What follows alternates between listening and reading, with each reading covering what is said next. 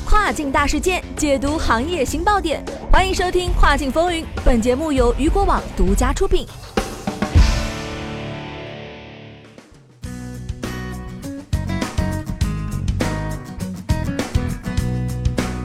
Hello，大家好，欢迎大家在每个工作日中午的十二点继续锁定到雨果调频，这里是正在为您播出的《跨境风云》，我是大熊。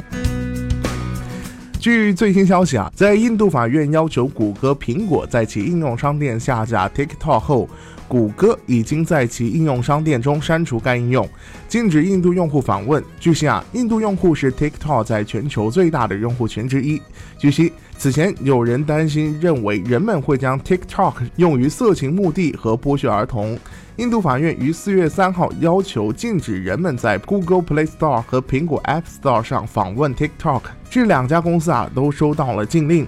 但是目前啊，苹果还未从其应用商店中下架该应用。据分析公司的数据显示，TikTok 在印度的下载量已经超过了二点三亿次。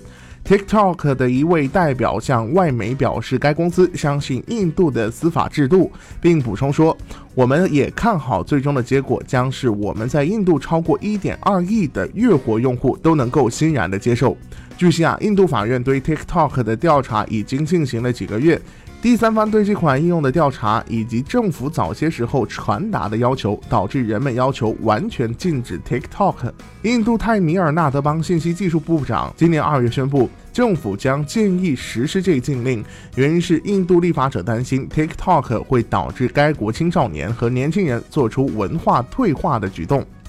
TikTok 的代表表示，该公司正在招聘一名驻印度的首席节点官，他将更好地与执法机构协调，并且他们已经采取了强有力的措施来保证用户不被误导。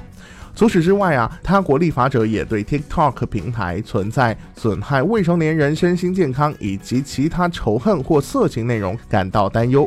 今年二月啊，TikTok 的母公司字节跳动在美国被指控侵犯儿童隐私法，罚金高达五百七十万美元。据报道，当时名为 Musical Ly 现已经并入 TikTok 的应用，违反了美国儿童在线隐私保护法。其没有要求未成年人在征得家长或监护人的同意才能使用该应用。根据字节跳动当时发布的声明啊，他们已经实施了这项措施。十三岁以下的儿童使用时，在内容和用户互动方面均受到了广泛的限制。好的，聚焦大事件，解读新爆点。以上就是今天雨果电台为您梳理到最新一期的跨境风云。想了解更多跨境电商资讯，您还可以持续关注雨果 App 推送的最新消息。我是大熊，我们下期再见，拜拜。